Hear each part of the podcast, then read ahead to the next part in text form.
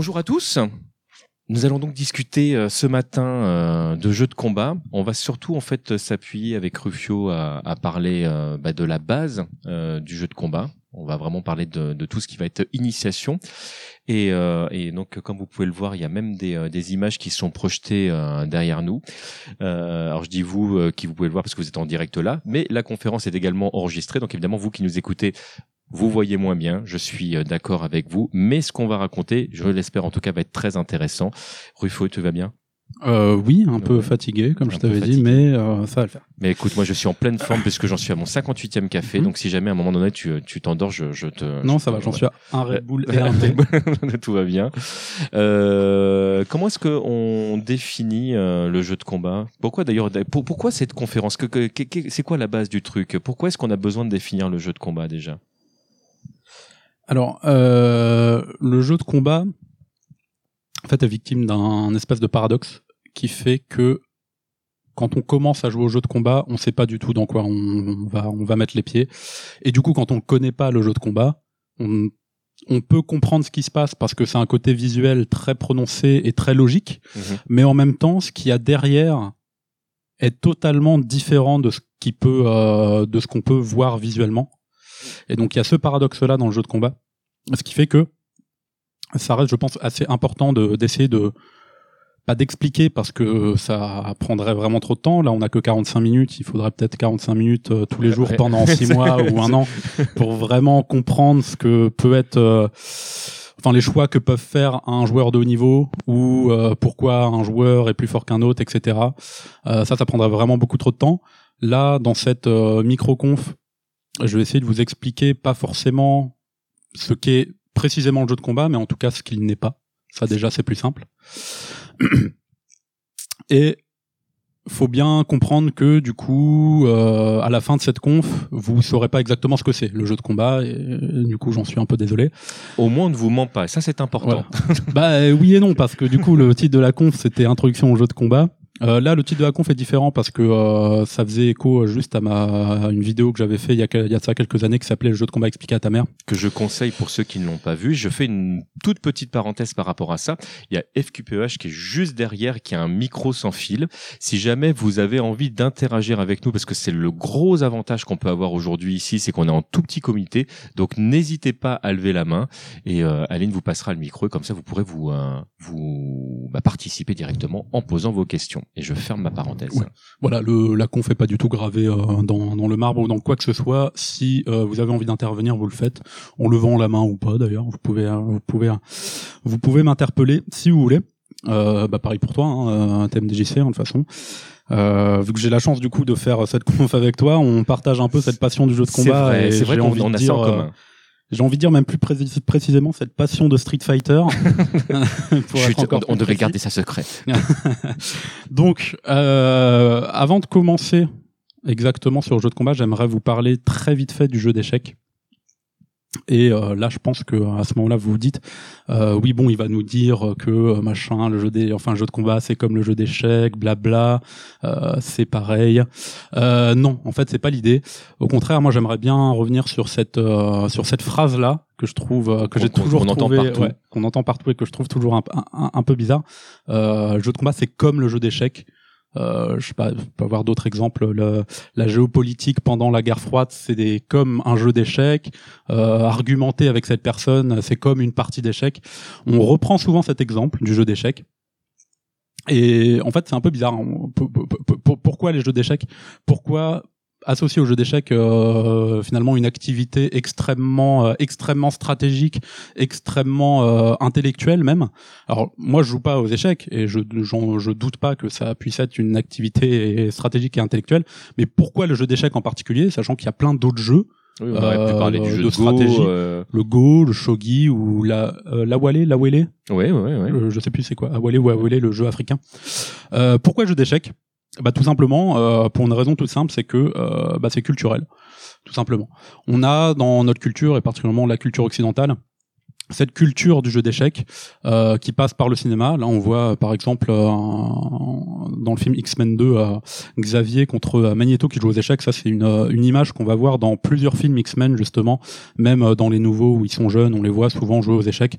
c'est juste une façon de montrer que deux personnages sont en même temps antagonistes, en même temps très intelligents, en même temps en guerre d'idéologie ou psychologique ou une guerre euh, c'est une façon assez assez classique et euh, même assez cliché en fait de représenter ce genre d'opposition là. On a ça dans pas mal de films et ça date pas d'hier. Là, on a par exemple euh, le septième saut de, Bergman de 57, euh, où pareil là on a un chevalier croisé qui joue contre la mort aux échecs. Donc on a cette culture là euh, des échecs en en Europe. Et donc comme je vous disais, c'est culturel. tout simplement en fait, on se rend compte que pour certaines pratiques, certaines activités, le culturel l'emporte sur la pratique. Dans le sens où, même si vous n'avez jamais joué aux échecs, même si vous avez, même si vous n'y connaissez rien en échecs, vous savez que si on vous euh, met une partie d'échecs devant les yeux, ça va euh, avoir toutes ces images-là en fait qui a, qui, qui, qui, qui a derrière. Et ça, c'est assez important il y a d'autres euh, d'autres pratiques comme ça qui euh, qui ont un peu ce, ce pouvoir euh, ce pouvoir euh, culturel ce pouvoir significatif. Je pense par exemple au, au, poker. Le poker par contre qui a un peu évolué en fait dans sa dans dans, dans la dans culture. collective dans l'imagerie collective. dernièrement qui soit mise en avant très mise en avant. Maintenant c'est une activité aussi euh, extrêmement euh, psychologique, mental, où on rentre dans la tête de l'autre, c'est beaucoup de bluff. Alors que avant tout ça, c'était euh, limite quelque, c'était limite une pratique culturellement. Elle était représentée comme une pratique un peu de de brigand, de tricheur. C'était les, les, parties de, de poker qu'on voyait dans les dans les films de western, etc. Donc c'est quelque chose qui a évolué. mais c'est presque devenu shonen maintenant. Ouais, t'as, voilà. T'as, le, le, méga joueur qui est capable de lire trois coups d'avance. Exactement. bah, pas loin des échecs finalement. Et maintenant dans les films, bah, quand quelqu'un joue au poker, euh, souvent c'est quelqu'un qui est fort et c'est quelqu'un qui, euh, bah, dans la vie de tous les jours, euh, est assez euh, intelligent ce, et, et, ce genre de choses. Capable de lire le bluff. Voilà. Donc, ce que j'essaie, ce que je vous, ce que je vous dis là, ça veut dire, c'est, je, je veux vous dire que l'aspect culturel et l'imagerie culturel qu'on peut avoir d'une pratique l'emporte sur la pratique elle-même. On n'a pas besoin de pratiquer quelque chose pour avoir une, euh, une imagerie culturelle, comme tu le dis, sur, euh, sur une activité. Et donc pourquoi je vous parle de ça? Bah, Parce que euh, le jeu de combat, en fait, c'est tout l'inverse. Si d'un côté de l'éventail de cette imagerie culturelle, on a les échecs, bah, de l'autre côté, à l'opposé, on a le jeu de combat. Pourquoi? Déjà, il y a un souci linguistique. Le jeu de combat s'appelle le jeu de combat. Euh, et même dans d'autres dans d'autres dans d'autres langues en fait que ça soit fighting game en, en anglais ou, ou n'importe. Ça s'appelle le jeu de combat. Et euh, on a le jeu d'une part. Le jeu euh, c'est pas sérieux. Enfin d'un point de vue culturel c'est une pratique qu'on fait quand on est occupé à rien d'autre de plus sérieux. C'est quelque chose qu'on fait quand on ne travaille pas. Et le combat c'est quelque chose de pas moral. Le combat on a toujours appris que quand on est petit c'est pas bien de se battre. Et c'est vrai donc, quand on a une activité qui s'appelle le jeu de combat, forcément, bah, on commence pas bien. Euh, ceux qui ne sont pas au courant de ce qu'est le jeu de combat, forcément, ils n'ont pas forcément une bonne approche et une bonne vision du truc euh, quand, quand on commence à, leur en parler. Euh, J'ai envie de dire, si euh, vous êtes parent d'un enfant, vous avez plus envie de dire euh, au boulanger, moi, mon fils, il est chef de son club d'échecs, plutôt que moi, mon fils, il est champion du Stunfest sur Street Fighter 3 tout simplement, parce que c'est culturel. Et on a du coup déjà un premier, une première différence qui va se, qui, qui va s'établir entre les gens qui ne jouent pas au jeu de combat et les gens qui y jouent. Ce que je vous disais tout à l'heure, même si le jeu de combat a un côté très visuel qui est très clair, deux personnages qui s'opposent, euh, celui qui tape le plus, euh, bah, finalement il va, il va, il va, il va pas trop l'autre, ça c'est logique. Et puis il va y avoir aussi la vision de, de celui qui est joueur qui sait ce qui se passe vraiment derrière tout ce qu'on peut voir ici, derrière tout le visuel. Là, quelqu'un qui ne joue pas au jeu de combat euh, voit juste, alors hormis euh, toutes les barres, etc., voit juste une karatéka qui met un coup de poing sur un boxeur. Euh, il voit bah, du coup la violence des faits, quoi. Deux personnages qui se battent, un jeu vraiment de combat, limite peut-être pour certains une simulation de combat, alors que c'est pas du tout le cas. Dans le jeu de combat, on ne simule pas le combat. Le jeu de combat n'est qu'un thème, exactement comme euh, dans les échecs, euh, le thème des échecs, c'est euh, la bataille rangée en fait, c'est la guerre. Mais sauf qu'elle est moins visuelle dans les échecs, donc ça choque moins, c'est plus acceptable. Et puis on a du coup, à côté de cette vision du néophyte, pour une même image, un, même instant, la vision d'un joueur. Donc ça c'était ça c'était un screenshot de justement de, de, la vidéo dont je vous parlais que j'avais fait il y, a, il y a de ça plusieurs années. Alors Là, j'ai mis un peu des, des, euh, euh, des, informations random, mais qui rentrent en compte avant toute chose pour un joueur. Quand un non-initié voit ça sur son écran, le joueur lui voit ça le joueur, il en a rien à foutre de savoir que euh, son personnage est en train de cracher du sang ou en train de d'avoir une tête euh, d'avoir une tête euh, emplie de douleur. Il en a rien à foutre de savoir que son personnage est habillé de telle ou telle façon. lui, ce qu'il perçoit avant tout, c'est le squelette du jeu. Et c'est ce squelette-là en fait qui est imperceptible pour celui qui ne joue pas. Alors je fais une toute petite parenthèse là-dessus. Si tu reviens sur euh, sur l'image précédente, euh, il y a un truc que, Capcom a très très bien réussi euh, par rapport à la concurrence, et c'est certainement pour ça d'ailleurs que les gens en général se souviennent très souvent des matchs qu'ils ont vus sur Street Fighter plus que sur Tekken par exemple, alors que Tekken se vend largement mieux que que Street Fighter. On pourra remarquer que le, choix graphique de Capcom a été de, de grossir par exemple les points ou les pieds des personnages, ce qui est totalement en fait disproportionné par rapport à la réalité. Mais on a une lecture du jeu pour quelqu'un justement qui est non initié qui est très très simple. On sait exactement où se situent les membres, on sait exactement quelle action est en train d'être d'être menée. Donc même si jamais vous n'avez jamais fait de karaté de votre vie ou de boxe de votre vie, l'imagerie collective dont on parlait tout à l'heure qui vous permet de savoir que le boxeur c'est celui qui a les gants et que le karatéka c'est euh, c'est celle qui a le kimono, ben, avec les mouvements, on va reconnaître facilement les euh, ben, les attaques qui sont faites par tel ou tel protagoniste. Et ça c'est vrai que c'est un gros gros plus, une, une porte d'entrée qui euh, qui bah, qui qui simplifie quand même la lecture du jeu euh, derrière. Et je ferme ma parenthèse. Et du coup, ça, d'ailleurs, ça fait écho euh, à l'utilisation des gants de boxe en boxe. Parce que si les, euh, si les boxeurs mettent des gants, c'est d'abord un pour que ça fasse moins mal, deux pour que les points soient plus lents parce que sinon des points nus c'est trop rapide et euh, les matchs peuvent se finir trop vite. Ça peut être trop violent en fait sans grande box. Et c'est aussi pour que les points soient plus visibles en fait pour euh, l'adversaire. Ça permet du coup d'avoir des matchs un peu plus intéressants où les euh, personnages, enfin les personnages, les, les, combattants, où, les combattants peuvent vraiment esquiver, etc. Ce qu'ils ont repris dans, dans, dans, le MMA par exemple, où effectivement on a des gants qui sont beaucoup plus petits mais qui sont très colorés pour permettre aux gens qui regardent l'action en fait de pouvoir comprendre ce qui se passe. Exactement. Alors, euh, il y a du coup une première étape à faire avant d'expliquer ce qu'est le jeu de combat, c'est qu'il faut d'abord rassurer en fait le public. Euh, on peut pas tout de suite dire ce qu'est le jeu de combat sans dire attendez, le jeu de combat c'est pas ça. Le jeu de combat c'est pas de la bagarre, c'est pas de la simulation de combat, c'est pas juste des personnages qui se foutent dessus, c'est pas le plaisir de se foutre sur la gueule. C'est pas ça. Et il y a déjà cette étape-là, en plus, à prendre en compte. Et c'est pas forcément le cas pour vous. Vous, c'est un peu différent parce que vous, vous êtes là de votre plein gré. Vous venez à une conférence qui s'appelle Introduction au jeu de combat, donc c'est quelque chose qui, euh, en tout cas, j'espère, vous intéresse un minimum. Donc vous, vous faites déjà la démarche. Donc vous vous dites très certainement, enfin, à mon avis, vous savez déjà que le jeu de combat, c'est pas quelque chose de barbare. Mais pour des personnes qui n'y connaissent rien, il y a déjà cette étape, cette première étape à faire en fait, qu'il faut prendre en compte. Euh, Donc, maintenant qu'on a fait cette euh, longue euh, introduction, qu'est-ce qu'un jeu de combat exactement? Alors, la réponse dépend, euh, enfin, ça dépend à qui on pose la question. Il y a deux façons de répondre à cette question. On peut répondre de façon tout à fait tout, à fait pratique et dire exactement ce qu'est un jeu de combat dans, dans le genre, le genre le genre jeu vidéo jeu de combat qu'est-ce que c'est? On peut répondre de cette façon, de cette façon-là, et on peut répondre aussi euh, de la manière qu'est-ce qu'un jeu de combat en tant que pratique? Parce que c'est pas là exactement la même chose.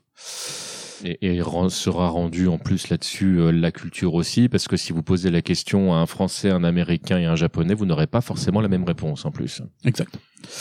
Alors, si on veut euh, dire exactement ce qu'est le genre jeu de combat, il faut euh, d'abord penser à euh, l'histoire du jeu de combat. Ce qu'il faut bien comprendre, c'est que même jusque, j'ai envie de dire, au milieu des années 90, le, le genre jeu de combat était encore assez flou.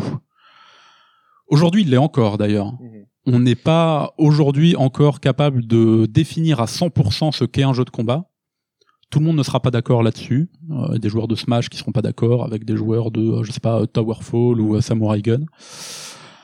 Mais c'était encore plus fou effectivement Mais c'était encore plus fou à euh, l'époque. Quand, quand on relit la, la presse d'époque, hein, si jamais Voilà, vous avez l'occasion de- de- d'aller sur Abandonware par exemple, c'est très drôle de, de voir comment les journalistes Mhm. définissaient à l'époque euh, certains jeux. Et en gros, à l'époque, euh, début 90, mi-90, le jeu de combat, euh, il prenait en compte uniquement euh, presque le, le thème, en fait, et pas forcément le gameplay. La bagarre. La bagarre, voilà. Quand, quand des gens se tapaient dessus, c'était un jeu de combat, ce qui est, à peu près logique, en fait, finalement. Donc là, j'ai mis l'exemple l'exemple de Street of Rage sur Mega Drive. Euh, effectivement, ce jeu-là a pu être, par certains journalistes, considéré comme un jeu de combat. Aujourd'hui, on ne le considérait plus comme tel, vu qu'aujourd'hui, en termes de gameplay, en termes de règles de jeu, le jeu de combat est plus précis que ça. Mais à l'époque, on pouvait définir Street of Rage et donc ce qu'on appelle aujourd'hui les beat'em all, beat'em up, donc euh, des jeux dans lesquels des personnages euh, se baladent et euh, combattent des, adversaires. On, pouvait à l'époque, ou en tout cas c'était le cas, les définir comme des jeux de combat. Mais nous, ce qui nous intéresse, du coup, c'est le jeu de combat tel qu'on, tel que vous allez pouvoir éventuellement le voir au stun dans certains tournois, etc. Le jeu de combat qu'on connaît aujourd'hui. Avant de parler de l'histoire du jeu de combat, il faut parler de la préhistoire du jeu de combat, parce qu'il y a une préhistoire et une histoire. Il y a eu un- une année 0 ou une année 1 du jeu de combat, qui est claire pour tout le monde. hein. Là, là pour le coup, euh, même si aujourd'hui on n'est pas tous d'accord sur la définition du jeu de combat, en tout cas le jeu de combat moderne est né avec un seul jeu à une année euh, en particulier, on va y revenir euh, tout de suite après. Alors la préhistoire du jeu de combat, ça a été pas mal de jeux un peu, alors j'ai pas envie de dire random, ce serait méchant, mais euh, pas mal de jeux euh, qui ont plus ou moins essayé des choses, euh, qui ont finalement pris le thème du combat juste comme un thème, pas forcément dans l'idée de faire quelque chose et de développer un nouveau genre. Euh, là par exemple, on a Karate Champ en 1984, euh, où on a deux euh, personnages qui se battent. Alors Karate Champ est un peu, j'ai envie de dire, euh, euh, Karate Champ est au jeu, un peu au jeu de combat ce que euh, Track and Field est, au, est à l'athlétisme finalement. Ah, c'est très intéressant. Ouais, c'est très intéressant comme image, Ouais. je trouve. Ah non, c'est, c'est, c'est, euh, il y a- je pense qu'il y a même une conférence à faire là-dessus. Je, je la note celle-là. Alors je, je, je, souris par rapport à ça parce qu'en en fait, c'est vrai qu'il y a euh, Karate Champ, c'est un jeu qui, qui a amené beaucoup de choses, mais qui finalement n'ont pas été gardées en l'état euh, dans, dans, dans le jeu de combat moderne. Et la particularité de ce jeu, c'est qu'il se jouait en fait avec deux sticks. Mm. Et donc euh, les, euh, les coups se faisaient avec un stick et les déplacements se faisaient avec l'autre. Ce qui faisait que il y avait il y a plein de mécaniques qu'on a retrouvées après dans le jeu de combat moderne, mais pas du tout en fait avec les mêmes manipulations. Mais on a un nombre de coups dans ce jeu qui est juste incroyable parce qu'à chaque déplacement, vous pouviez rajouter donc une direction pour faire un coup, des coups que vous pouviez aller euh, enfin mener jusqu'au point d'impact ou faire des feintes. Donc dire non, je, je me déplace un peu, je lève la jambe, finalement j'arrête, je mets un coup de poing derrière. Donc c'est un jeu qui est d'une rare profondeur, mais qui est très difficile d'accès parce que déjà jouer avec deux sticks c'est pas simple mais surtout euh, le jeu ne répond pas au code moderne tel qu'on peut les, euh, les comprendre aujourd'hui Donc 1984, Karate Champ, euh, un des jeux de la préhistoire du jeu de combat. Euh, on a ensuite en 85 Yi-Har Kung Fu. Alors ça, je crois, je- ça doit être la version NES, celle-ci qui, qui a dû sortir euh, c'est peut-être quelques le années 2 plus tard. j'ai un doute là Euh, non, ça c'est le 1. C'est le 1? Je suis, euh, je suis sûr, catégorique allez presque en fait. je, je, je- je te fais Moi, confiance ouais, ouais, non. Euh, mais je crois que c'est la version NES. Je les, Ah, c'est pas la version arcade en tout cas Non, ça c'est ça Ça c'est sûr. Alors euh, Yi-Har Kung Fu, qui est lui aussi un jeu de combat, donc sur le thème du jeu de combat, on euh, dirige un personnage qui s'appelle Lee, qui euh, est un comment on dit un kung fuiste, un pratiquant du kung fu, pratiquant de wushu de voilà, euh, qui va s'opposer à euh, plusieurs plusieurs adversaires. C'est ce qu'on appelle aujourd'hui un boss rush en fait. C'est exactement comme un comme un mode arcade aujourd'hui. Euh, vous battez un adversaire, ensuite c'est au suivant, vous devez le battre pour passer au suivant, etc., etc., etc. C'est un jeu qui euh, ne se jouait pas à deux, hein, je crois.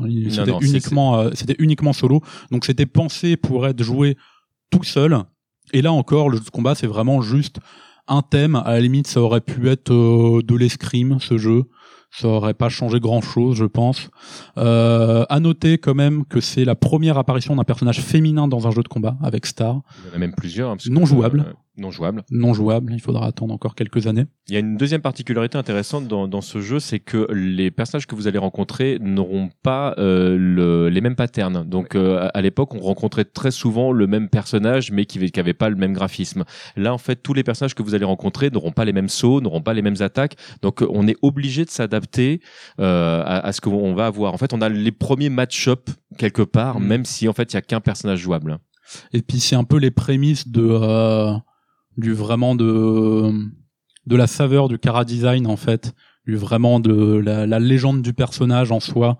Euh, Il y a vraiment des personnages qui ont été euh, cara designés pour être vraiment ces personnages, pour avoir un style particulier.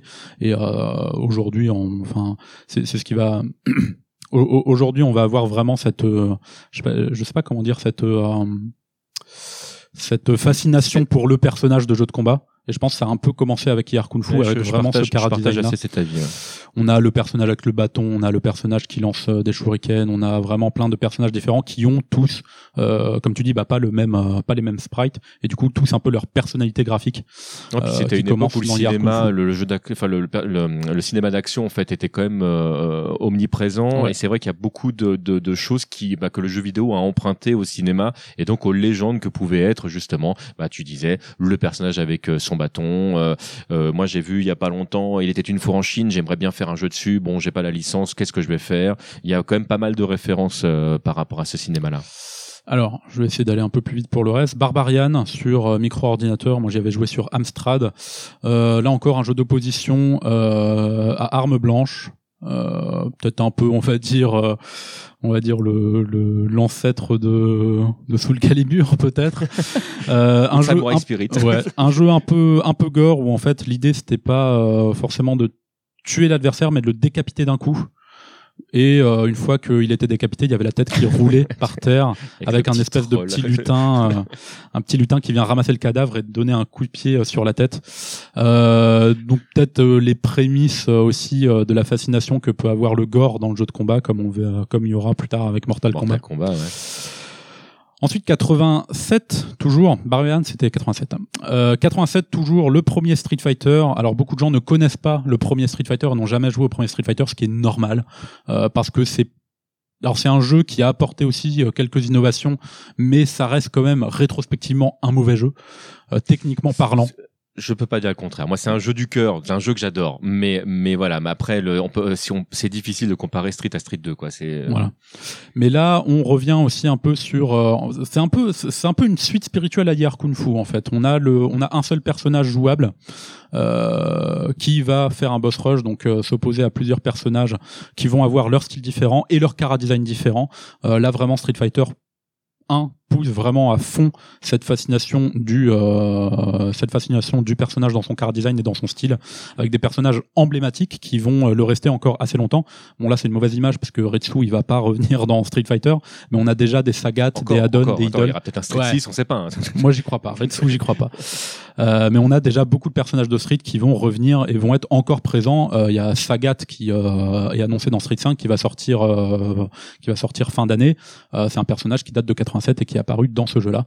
Donc là, on va dire, même si euh, Street Fighter n'est n'est pas encore Street Fighter dans son gameplay, il commence à l'être dans sa mythologie avec Street Fighter 1. Tout, tout en rajoutant quand même que c'est euh, l'apparition des trois nouveaux, trois niveaux de coups euh, Ouais. de, de puissance, c'est l'apparition du quart du cercle, de, de, de- du dragon. Enfin, il y a, y a quand même pas mal de choses dans, dans, Ouais. dans Street Fighter.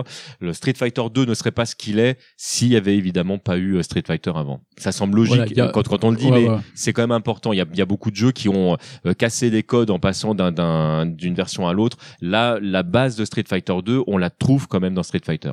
On commence à avoir des prémices de euh, Là, tu parlais de préhistoire. De- de Et je- je gameplay, oui, voilà, c'est- c'est Je ça. trouve que c'est ça. on commence à avoir des prémices de gameplay dans Street Fighter 1 qu'on va retrouver plus tard, mais c'était des prémices qui étaient tellement peu maîtrisées techniquement Ouais. que finalement ils vont être totalement éclipsés par Street Fighter 2 en 1991, l'année 0 À ju- à ou juste l'année titre. 1. À juste titre. Tout le monde est d'accord là-dessus. Vous pourrez demander à n'importe quel joueur, que ce soit un joueur de, de Street, de Guilty, de Mortal Kombat, de n'importe quoi, même de Smash, il vous dira l'année 1 du jeu de combat, c'est Street Fighter 2. Euh, un jeu, alors on va pas, là il faudra une conférence entière hein, pour parler de Street Mais je Fighter pense 2. que tout le monde a déjà Un jeu joué Street Fighter miraculeux. 2 ici, donc euh, Ouais. un jeu miraculeux, voilà, avec euh, des euh, des, euh, des systèmes de jeu. On sait pas où les mecs ont trouvé ça. On c'est l'apparition des persos à charge, Ouais. c'est le cancel, c'est euh, pour les versions d'après, c'est le reversal. Enfin, il y a tellement de, de, cross-up, de les- mécaniques. Bah oui, il y a tellement de mécaniques qu'on retrouve dans ce jeu-là que voilà, il faut effectivement une conférence. et qu'on retrouve dans presque tous les jeux d'aujourd'hui en fait et c'est ça qui est absolument En fou. tout cas, tous les jeux au format gameplay 2D tel Voilà. qu'on peut le voir ici. hein.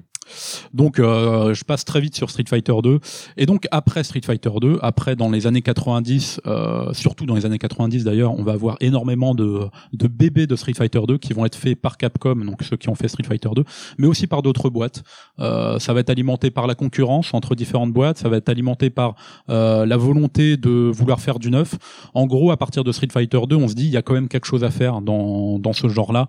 Street Fighter 2 a ouvert une porte gigantesque et donc on va avoir dans les années 90 déjà pas mal de jeux qui vont suivre. Donc on là là, là par exemple on a la série de jeux de combat Vampire qui a été faite par Capcom.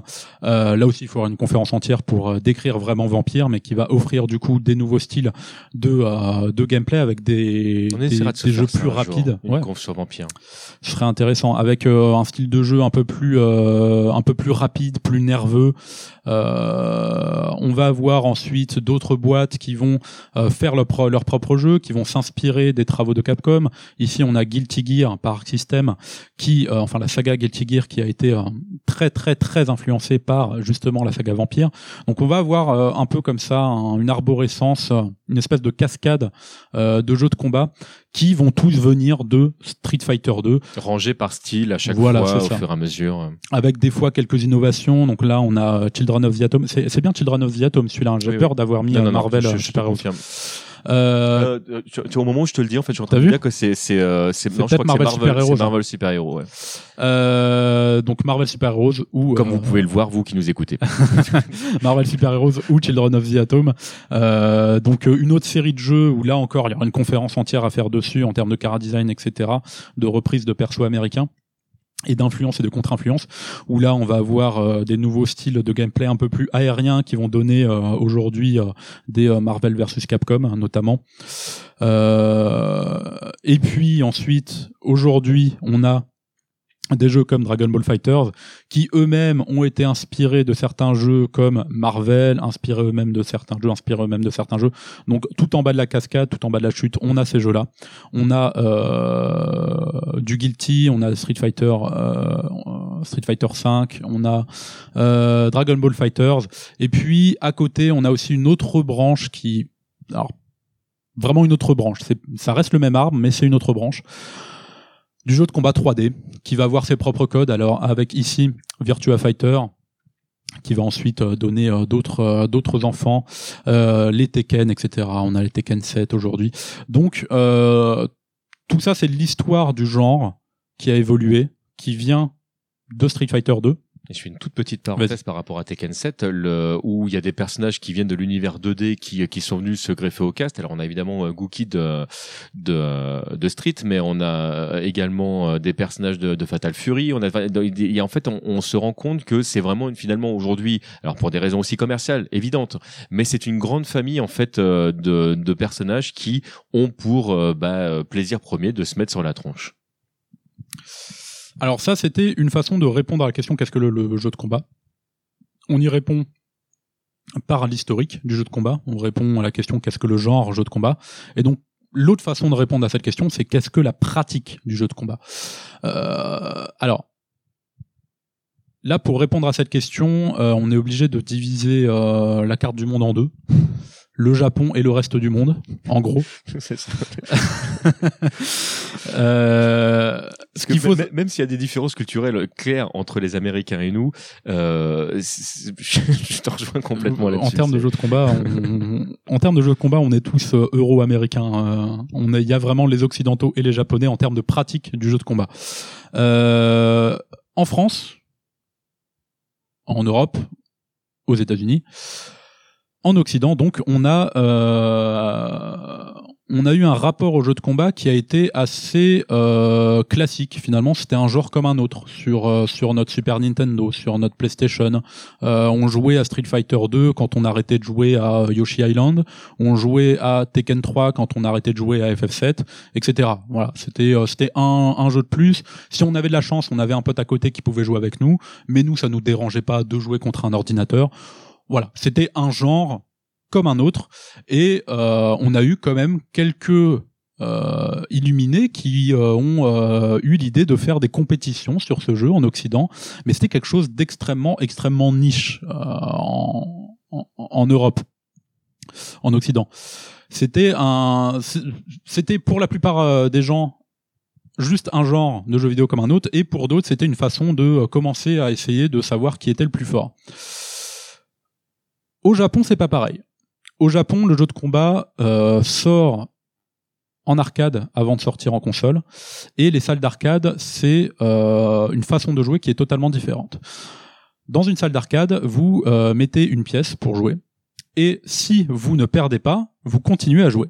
Si vous perdez, soit vous remettez une pièce, soit vous laissez votre place, et dans ce cas-là, c'est- pire, parce qu'il faut attendre votre place pour remettre une pièce, etc. Ça va tellement loin dans cette culture-là que euh, certains éditeurs comme Capcom ont fait l'expérience euh, avec euh, Super Street Fighter 2 de, linker des, des bornes entre elles et de prévoir une sorte de, de mini tournoi. Et on pouvait pas jouer tout le temps. Même quand on avait gagné, au bout d'un moment, en fait, la console disait bah voilà, t'as as gagné le tournoi, c'est fini. Et donc cette culture de la pièce elle est très importante au Japon et c'est le genre de jeu qui n'a pas du tout marché chez eux que il est logique normalement qu'une fois qu'on est gagnant, on soit euh, bah, toujours là. Il y a des joueurs japonais qui passaient leur journée euh, à jouer et qui au bout d'un moment étaient fatigués, qui finissaient par laisser la place à quelqu'un. Et donc j'ai envie de dire, euh, si vous vouliez rentabiliser au maximum votre pièce et donc votre argent, bah, il fallait devenir fort. Il faut ne jamais perdre en fait. Si vous devenez très fort, vous mettez une seule pièce et euh, vous roulez sur euh, tout le monde et c'est les autres qui euh, c'est les, autres qui payent. Euh, alors que en Occident, nous on achetait une cartouche ou ou une galette et on jouait après avoir acheté plein pot notre galette, on jouait autant qu'on veut. Et donc c'était pas grave finalement de perdre contre euh, contre contre un, contre un ami à nous, contre Il n'y un a pas adversaire. d'incidence pécuniaire. Voilà. En fait, c'est un peu comme le poker. Si vous jouez, on en revient euh, gratuitement ou en mettant une mise. euh, bah, Vous jouez pas euh, pareil. Concrète. Voilà. Vous jouez On pas pareil. Donc c'est ce qu'on appelle, comme tu l'as dit, la culture de la pièce. Et donc ça au Japon, c'est dès le début, dès le début des jeux de combat, dès Street Fighter 2, dès l'an 0 comme je vous disais, dès le début, il y a cette culture là qui est que le meilleur va pouvoir jouer plus longtemps et surtout, on va se rencontrer dans des euh, dans des lieux dans lesquels on va avoir plein de joueurs différents, avec plein de styles différents, plein de niveaux différents, et donc va y avoir une pratique qui va se mettre en place tout à fait naturellement, et c'est ce qui fait que aujourd'hui le Japon est toujours en avance parce qu'il a eu euh, deux décennies d'avance en fait sur nous euh, en pratique du jeu de combat. C'est ce qui fait que euh, ça reste encore les plus forts en termes de jeux de combat, c'est qu'ils ont eu plutôt cette culture euh, de la pièce, cette culture de l'arcade. Et vu qu'on, je, vous- disais que tous les jeux ont finalement les mêmes bases, plus ou moins que Street Fighter, bah forcément, un joueur qui jouait, euh, je pense par exemple à Nuki, euh, qui jouait déjà compétitivement à l'époque, bah aujourd'hui tu le mets sur n'importe quel jeu, il, est déjà intestable parce qu'il a déjà ces bases-là. Et du coup, euh, au Japon, ça, marchait comme ça. Il y a une culture de la pièce qui est très très importante, que ça soit euh, dans la façon dont on perçoit le jeu de combat et dans le niveau des joueurs japonais. Ce que Rufio n'a peut-être pas précisé ici et, que, et, et qui est important que, tout le monde comprenne, c'est que on, parlait tout à l'heure de la culture du jeu vidéo euh, de combat dans le sens où euh, tout était basé à la base sur, sur Street 2, mais ça sous-entend quelque chose d'important, c'est que tout ce que vous avez appris à faire sur un jeu est exploitable sur un autre jeu. Donc c'est vrai que si vous avez été très très bon à Street Fighter 2, quand vous arrivez sur Street Fighter 5 par exemple, il va falloir apprendre Street Fighter 5, mais vous ne partez pas de rien. Tout ce qui est euh, aspect de de- de- d'habillage euh, visuel, vous le mettez de côté. Euh, il va falloir effectivement recomprendre les timings ou ce genre de choses, mais tout le reste, c'est bon, vous l'avez. Vous partez pas avec rien. Et donc aujourd'hui, c'est différent. Aujourd'hui, c'est différent. Je vous parlais de préhistoire et euh, d'histoire, mais j'ai envie de dire, ça se divise plutôt en, pas en deux, euh, en deux périodes, mais plutôt en trois. J'ai envie de parler de préhistoire, de premier âge et de deuxième âge. Euh, le premier âge, on l'a passé. C'était donc toutes les années 90 là avec les exemples que je vous donnais. Et le deuxième âge, selon moi, là c'est un peu plus personnel comme euh, je sais pas si tu seras d'accord. Selon moi, le deuxième âge du jeu de combat, il a commencé avec Street Fighter 4. Je suis entièrement d'accord. Et Avec- l'arrivée vraiment de l'e-sport, en voilà, fait. euh, avec l'arrivée de l'e-sport, avec l'arrivée pour euh, la plupart des occidentaux de la possibilité de s'affronter en ligne. Ce qui remplaçait en fait euh, l'idée de s'affronter en salle d'arcade pour les Japonais. Avant, le, avant les, les matchs en ligne, et quand je dis match en, enfin les, quand je dis jeu de combat en ligne, euh, je dis le vrai, le, le vrai réseau en ligne, hein, pas celui de PlayStation un peu moisi ou Xbox. où On pouvait jouer hein, de fait à, ces jeux-là en ligne, mais c'était tellement de la, te- te- tellement de la mauvaise qualité qu'on qu'on pouvait pas faire grand-chose. Avec l'arrivée de Street 4, on peut commencer à jouer contre des joueurs, alors pas du monde entier parce que euh, il y a quand même des limites dans les connexions internet, mais on peut commencer à jouer avec un peu n'importe quel joueur, pas trop, pas trop loin de, de chez nous. Par exemple, nous en tant que Français, on peut commencer à jouer avec d'autres Français ou d'autres Et donc on commence à avoir cette notion de compétition, et donc la pratique du jeu de combat commence à arriver totalement, elle était déjà là en Occident, mais par des joueurs vraiment très très niches, mais elle commence à arriver totalement en Occident avec Street Fighter 4 et avec, comme tu dis, l'arrivée de l'e-sport, avec les tournois rediffusés euh, sur Twitch, etc. Donc c'est vraiment moi ce que j'appelle le deuxième âge du jeu de combat Je suis avec Street Fighter 4. Toujours avec la culture de la pièce également, parce que vous misez cette fois vos points. Il y a beaucoup de joueurs qui ne supportaient pas de perdre des points et beaucoup de rage euh, au début, euh, par exemple, qui n'étaient pas punis, euh, parce que voilà, c'est comme si tout d'un coup, en fait, c'était une, une preuve évidente de votre qualité de, de joueur. Donc, euh, on misait vraiment quelque chose de, de concret. Alors, c'était pas de l'argent au sens littéral du terme, et encore, on pourrait en discuter sur certains jeux, et on pourrait un jour discuter du pay win, mais euh, vous misez quelque chose. Vous, vous n'arrivez pas les mains vides quand euh, vous jouez en ligne. Alors ce qui m'amène du coup euh, à ma dernière euh, partie, ça va vachement vite oui, en oui, fait. ce que hein, j'allais putain, dire, c'est le, euh, on est, on est, euh, on est déjà sur la fin. On peut minutes. légèrement déborder parce qu'on a, on a un quart d'heure de battement, donc euh, D'accord, on, on peut, on peut grappiller je euh, vais, quelques je, minutes. je vais essayer quand même euh, de, de, de, de faire cette dernière partie parce qu'elle est importante. Alors tout ça, voilà, tout ça c'est bien beau. Je vous ai expliqué un peu ce que c'était le jeu de combat dans son genre, dans sa pratique. En, en tout cas, j'ai essayé. Mais le jeu de combat en soi, enfin, ça répond pas forcément à la question et c'est normal que vous soyez déçus jusqu'ici. Qu'est-ce que c'est vraiment le jeu de combat? Qu'est-ce que L'essence. Qu'est-ce qui, qu'est-ce qui se passe dans la tête des joueurs? Qu'est-ce qui se passe dans un jeu de combat? Pourquoi c'est si intéressant? Pourquoi il y a des joueurs qui jouent depuis depuis 20 ans à ce genre de jeu? Alors, ce qu'il faut comprendre, c'est qu'il y a des notions de base dans le jeu de combat. Euh, on parle de mind game, de euh, de combo, tout ça. J'ai envie de dire c'est c'est secondaire encore. Il y a des notions encore plus basiques que ça. Ce qu'il faut comprendre, c'est que le jeu de combat, c'est euh, des possibilités. C'est des possibilités tout le temps, à chaque moment T. C'est la possibilité de faire ou non une action. À la base, c'est ça. Alors, je pourrais pas tout vous expliquer maintenant, surtout là en 5 minutes. mais en gros, le but dans un jeu de combat, c'est avant tout pas de tuer, mais euh, c'est pas de tuer, mais de pas se faire tuer. C'est comme ça qu'on gagne dans un jeu de combat. Et donc, pour pas se faire tuer, il faut faire les bons choix. Et cette notion de choix, elle est extrêmement, euh, elle est extrêmement importante. C'est ce qu'on, la, notion de, de choix, elle va avec une notion qui est selon moi fondamentale, euh, qu'on apprend finalement relativement tard en termes de lexique, mais qui est selon moi fondamentale dans le jeu de combat, c'est la notion de risk and reward. La notion de risk and reward, donc le risque et euh, d'un côté et donc la récompense de l'autre, c'est de savoir pour chaque action et chaque décision que vous allez faire dans un jeu, dans le jeu de combat, est-ce que ça vaut le coup de faire telle ou telle action? Euh, On va faire une espèce de d'expérience, euh, d'expérience, de pseudo expérience sociale. Euh, je vais prendre, je sais pas, est-ce qu'il y a quelqu'un qui veut répondre juste à des questions Oui, non, c'est tout. Ok. Euh, mettons, je, euh, je je lance une pièce. Euh, vous avez le choix entre pile ou face, donc vous avez une chance sur deux. Et je vous dis, si vous ratez, si vous avez faux, non, on va, on va dire, si vous gagnez, je vous donne 20 euros. Si vous avez faux, je vous coupe un doigt. Est-ce que vous voulez jouer? Non, bon, vous voulez pas jouer. Ben, maintenant, on va. euh, maintenant, même question, on va changer un peu les variables. Euh, je lance toujours une pièce. Encore une fois, vous, euh, vous, vous décidez pile ou face. Si vous gagnez, vous gagnez 20 euros. Si vous perdez, je vous mets une pichenette dans l'oreille. Sur l'oreille. Dans l'oreille, c'est compliqué. C'est déjà plus acceptable. Ok, donc euh, vous êtes plutôt partant. Ouais. D'accord, c'est normal. Maintenant, troisième euh, possibilité. Je lance une pièce. Vous décidez entre pile ou face. Euh, si vous perdez, pareil, je vous coupe un doigt comme tout à l'heure. Mais si vous gagnez, je vous donne 100 000 euros. Ça fait cher le dos déjà. Mais, Euh, ouais. mais on n'est plus hésitant. Déjà, c'est pas clair. On n'est pas, on n'est pas dans un dans un choix qui est aussi clair que les deux autres. Et donc le jeu de combat, c'est ça. C'est uniquement des choix, des choix qu'on va faire sur différentes variables. C'est justement avec le risk and reward. Mais il y a une autre variable qui rentre en compte, c'est bah tout simplement la la la comment on dit le, le taux de chance Le- de voilà. réussir. Donc par exemple, je reprends euh, l'exemple, le, le premier par exemple. Si vous gagnez, vous gagnez 20 euros. Euh, non, on va, on va en prendre un autre. Euh, si- on- le dernier. Si vous gagnez, vous gagnez 100 000 euros. Si vous perdez, je vous coupe un doigt. Mais par contre, vous avez trois chances sur quatre de gagner.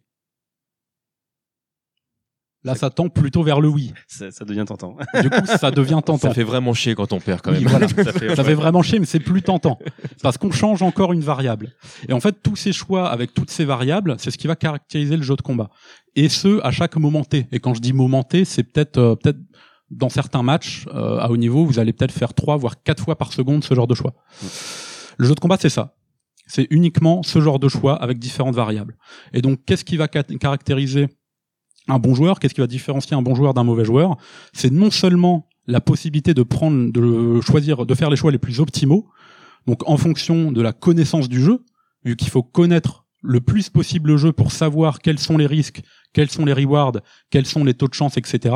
Mais aussi, ça va être la capacité qu'un joueur a d'influencer et d'influer surtout sur les choix adverses et de faire croire à certains opposants qu'ils ont certains choix euh, préférentiels alors que non de et brouiller la lecture de du brouiller la lecture adverse et aussi de pouvoir de savoir bien miser sur les choix de l'adversaire.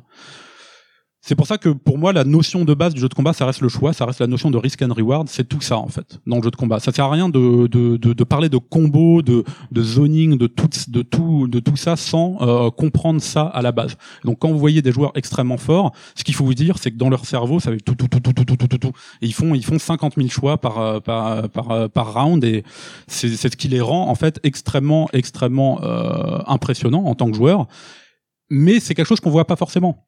Et c'est ça en fait le piège. C'est difficile à représenter. Ouais, c'est difficile à représenter et c'est surtout euh, pas perceptible pour quelqu'un qui ne sait pas vraiment ce que c'est derrière le squelette d'un jeu de combat. Et c'est ça le Yomi justement?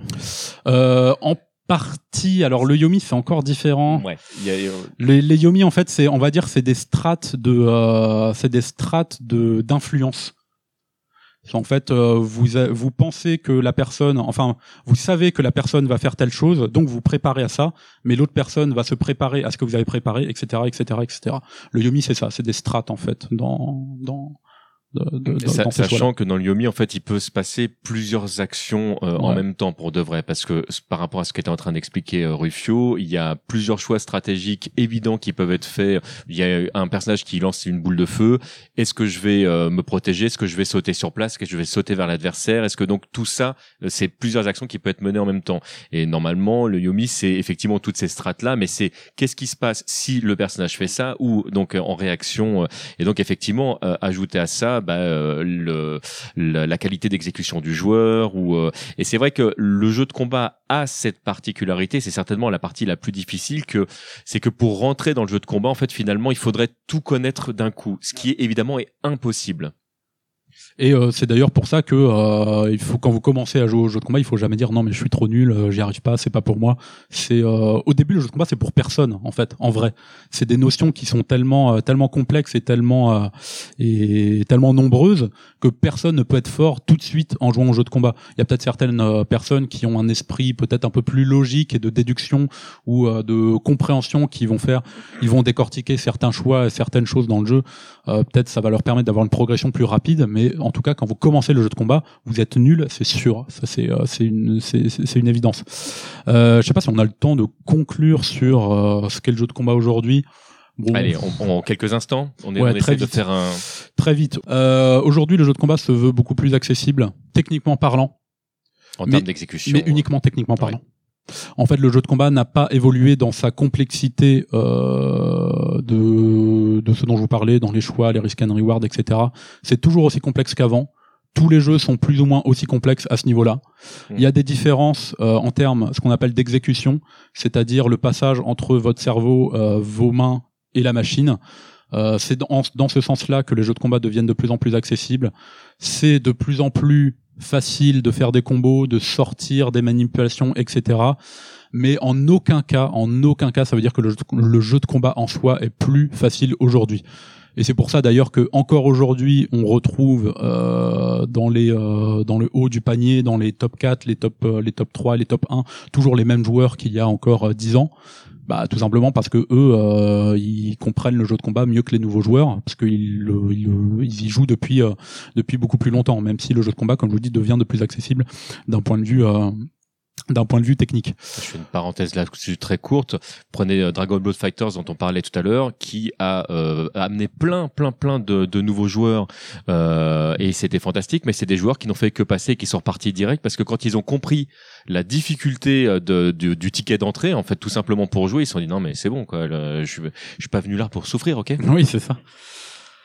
Euh, je, je pense qu'il vaut mieux conclure là-dessus au cas où s'il y a des questions du coup, parce qu'on est déjà un peu un peu en retard. Du coup, bah s'il y a des questions, On a une question là. oui, monsieur, Ah, le micro arrive. Euh, merci euh, pour la, la conférence. Euh, euh, Est-ce que finalement, euh, on parlait de pratique, on n'a pas dû, euh, pu aller euh, très très loin dans tout ça. Moi, je joue pas beaucoup et j'ai pas beaucoup pratiqué non plus les arts martiaux, mais est-ce que c'est pas des pratiques qui peuvent se, justement se, se rapprocher? Est-ce qu'on n'est pas plus là que dans le jeu d'échecs ou Si totalement, si si totalement. Euh, en fait, euh, ce qui va rapprocher euh, le- les jeux de combat plus des sports de combat que du jeu d'échecs, c'est la notion temporelle en fait. C'est que vos choix dans le jeu de combat, ils sont faits en temps réel et en même temps que l'adversaire. Et donc la conséquence arrive évidemment en temps Ouais. réel. Donc euh, forcément, vous avez la possibilité de euh, d'influer sur le rythme adverse. Vous avez toute cette notion de rythme en fait qui est très importante et qu'on retrouve La gestion du de l'espace. la gestion de l'espace aussi qu'on retrouve aussi dans le euh, dans le euh, de- dans, dans les sports de combat évidemment. Donc oui, ça se rapproche plus à mon sens en tout cas du, euh, du sport de combat Partage que euh, de- du sport de combat que du euh, que des échecs et alors je sais pas si les escrimes sont je crois pas que ça soit considéré comme un sport de combat mais moi je trouve que c'est le sport qui se rapproche le plus en fait Bah, du gameplay 2D carrément. Ouais. ouais. Parce qu'on est sur une ligne, on est de toute façon, le, oui, vous vous regardez, je sais pas si vous avez déjà eu l'occasion de voir du de l'escrime à haut niveau, mais on peut lire du Street Fighter derrière vraiment. hein. En matière de, de spacing, donc de, de zoning, de, de gestion de l'espace, c'est- vraiment ce qui en- s'en rapproche le plus, parce que les deux, euh, les deux, euh, les deux sports, j'ai du mal avec sportif, j'ai toujours envie de dire les deux joueurs, les deux, euh, les deux sportifs, les deux escrimeurs ont vraiment un, énorme champ pour bouger, et du coup ils peuvent vraiment beaucoup plus s'appuyer sur cette technicité de, de la gestion de l'espace, plus que dans n'importe quel autre combat, je. Mais ceci dit, si jamais vous euh, vous prenez d'autres sports de combat et que vous le calquez sur un jeu de combat 3D, en fait, vous allez trouver Ouais. beaucoup de beaucoup de points communs. hein. Ouais. Tout à fait. D'autres questions Ouais, c'était plus une observation, avoir votre avis dessus. Parce que vous parliez tout à l'heure de euh, du comportement, de l'organisation entre les joueurs, qui faisait que quand il y avait une pièce ou quand il y avait des points en jeu, spontanément, on faisait en sorte, euh, enfin, ça s'organisait de manière à ce que le gagnant garde la main et que les autres tournent euh, tournent à côté dès qu'ils perdent, ils lâchent la main, etc. Mm. Et en fait, euh, à jouer euh, à plusieurs en coloc ou entre amis et tout, on se rend assez vite compte que malgré le fait qu'il n'y ait pas de récompense, spontanément, c'est comme ça que ça s'organise toujours. C'est une Donc- culture, vraiment. C'est Et alors la question qui va derrière, c'est d'après vous, d'où vient la culture? Est-ce que euh, est-ce que ça a rapport à l'honneur? Est-ce que ça a rapport à euh, le rapport à la victoire, à la culture de la gagne? Est-ce que, enfin voilà, d'après vous, d'où est-ce que ça vient tout ça Alors, je, alors, je sais, je le, sais le- pas. le fait que le gagnant reste, en fait. Ouais, je, je sais, je, je parlerai pas pour les. euh, Là, on parlait des occidentaux. Je sais pas si ça se fait pareil aux États-Unis. euh, Là, j'ai- j'ai j'ai pas de réponse là-dessus. Mais en tout cas, chez nous, en France, on a quand même une, une culture qui où on a beaucoup fantasmé le Japon. Euh, en France, on lit beaucoup de mangas, on regarde beaucoup d'animations. euh, euh, Il y, a, il y a beaucoup de Français qui parlent japonais aujourd'hui parce que c'est une culture qui nous fascine pour de multiples raisons. Et euh, je pense que la, la vraiment la culture de la pièce, à mon sens, hein, pour moi, elle vient du Japon. Euh, moi, j'ai toujours joué avec euh, des des joueurs qui euh, faisaient référence à ça. C'est des choses qu'on entendait très souvent. C'est mon point de vue, mais euh, Alors moi, d'un point de vue de moi, d'un point de vue de joueur, je préfère euh, ce format-là. Pas parce que si je gagne, je reste, mais parce que si je perds, j'ai l'occasion de me rebattre contre celui qui a gagné. Et je trouve ça beaucoup plus intéressant en tant que joueur pour euh, pour euh, pour mon développement de, de joueur en fait. Si on fait un format où c'est le perdant qui reste, bah pff, tout le monde va lui rouler dessus et ce sera intéressant que pour le perdant en fait. C'est- Oui, encore. Ouais, Je- bonjour, je suis sac de frappe. Ouais, Mais je t'en prie, assieds-toi. Vas-y, tu vas passer un très bon moment. Euh, je trouve ça plus intéressant pour le développement des joueurs, en fait, que ça soit le gagnant qui reste et qui, du coup, euh, enfin, dans les jeux de combat, on apprend beaucoup plus de ses échecs que, comme dans la vraie vie, on apprend beaucoup Que- plus de ses échecs Ses que de ses victoires. Du coup, pour de, pour le développement des, des joueurs, euh, pour l'apprentissage, je trouve ça plus intéressant comme format. Si je peux me permettre, justement, j'en profite puisque j'ai le micro. Euh, en fait, en baby-foot, dans les cafés, Ouais. ça se fait aussi hein, de mettre une pièce en fait pour reprendre le- la gagne. D'accord. Et c'est vrai que c'est vraiment un challenge. En fait, euh, forcément, personne n'aurait envie de jouer contre le perdant. Oui, voilà. faut Donc, vraiment c'est une culture que arcade, voilà, tu veux dire. on a envie de. Bah, en fait, euh, c'est quelque chose qu'on retrouve dans les bars depuis très Hmm. longtemps, quoi. Merci beaucoup. Ouais. Voilà. Ouais. Bon, bah on va devoir, euh, Ouais. on va devoir conclure. On est désolé parce qu'on aurait aimé pouvoir en discuter même euh, plus longuement. On est très très content que vous soyez venus nous voir, ce qui nous poussera certainement à, à reproduire ces- cette expérience. Euh, merci beaucoup et puis bah, à très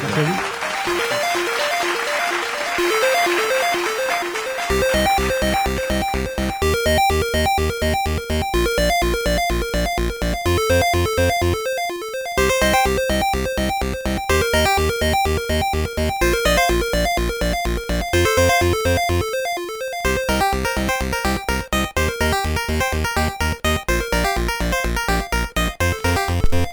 tmdjc.com